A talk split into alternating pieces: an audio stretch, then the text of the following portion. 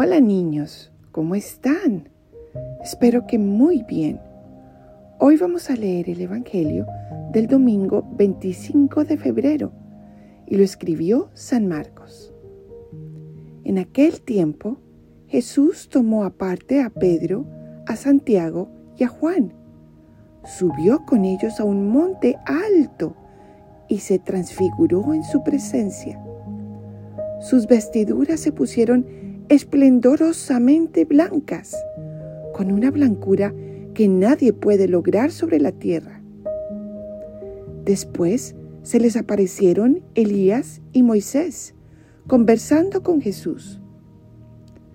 Entonces Pedro le dijo a Jesús, Maestro, qué a gusto estamos aquí.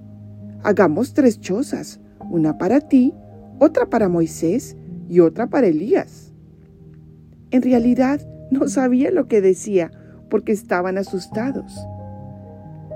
Se formó entonces una nube que los cubrió con su sombra, y de esta nube salió una voz que decía,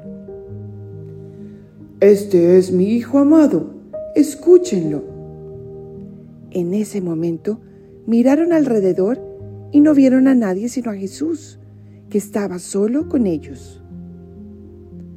Cuando bajaban de la montaña, Jesús les mandó que no contaran a nadie lo que habían visto, hasta que el Hijo del Hombre resucitara de entre los muertos. Ellos guardaron esto en secreto, pero discutían entre sí qué querría decir eso de resucitar de entre los muertos. Palabra del Señor.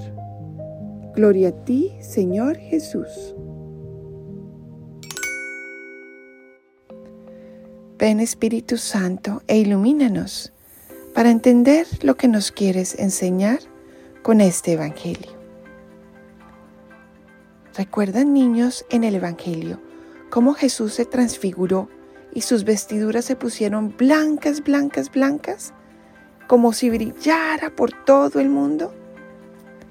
Bueno, pues ahí les estaba mostrando a los discípulos lo que sería su resurrección y ahí también nos enseña cómo Jesús es luz, es calor para todos los que lo necesitan. Y cuando nosotros nos acercamos a Jesús, rezando a menudo, en la comunión, charlando con Él o haciendo actos bondadosos, es como si de una vela grande prendiéramos otra velita. ¿Sí saben cuando uno prende una velita con otra? ¿Cómo se prende rapidísimo y fácil? Así nosotros acercándonos a Jesús, también podremos ser luz para los demás y debemos serlo.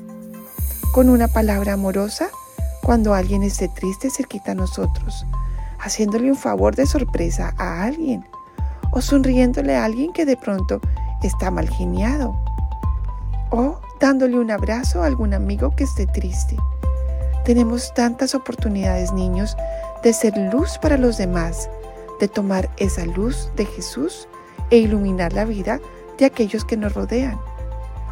Por eso es tan importante, niños, estar cerquita a Jesús con la oración, la comunión y los actos buenos, porque de esa forma se nos prende la luz de Jesús y podemos ser luz para los demás.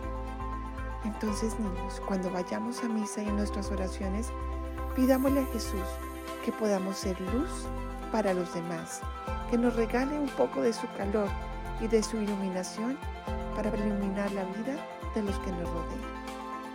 Bueno niños, gracias por escuchar y los quiero mucho.